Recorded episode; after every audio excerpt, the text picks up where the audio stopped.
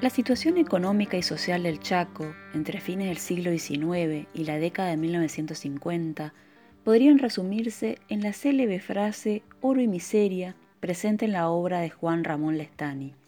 Por un lado, el oro simbolizaba el estado de su economía, su crecimiento y la pujanza mostrada por los pueblos y ciudades al ritmo de la producción que circulaba por el ferrocarril.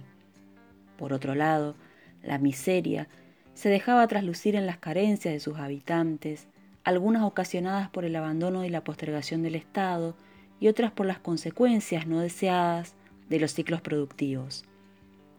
La riqueza obtenida en el Chaco no equivalía necesariamente a dejar atrás la condición de territorio periférico, marginal y subsidiario respecto de la región pampeana del país. Los enfrentamientos sociales tuvieron lugar tempranamente en el Chaco. En muchos de ellos, la acción del Estado fue claramente represiva.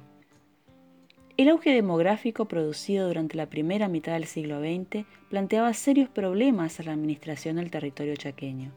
En efecto, los procesos de ocupación de la tierra, el traslado constante de mano de obra hacia las fuentes de trabajo y la erradicación de esa población no obedecían a un plan determinado, sino que se sucedían al ritmo de la expansión de las actividades económicas. La población chaqueña adquirió entonces un carácter heterogéneo y una distribución desigual, lo que tornaba ineficaces las medidas de control tomadas por el gobierno territorial y el Estado Nacional.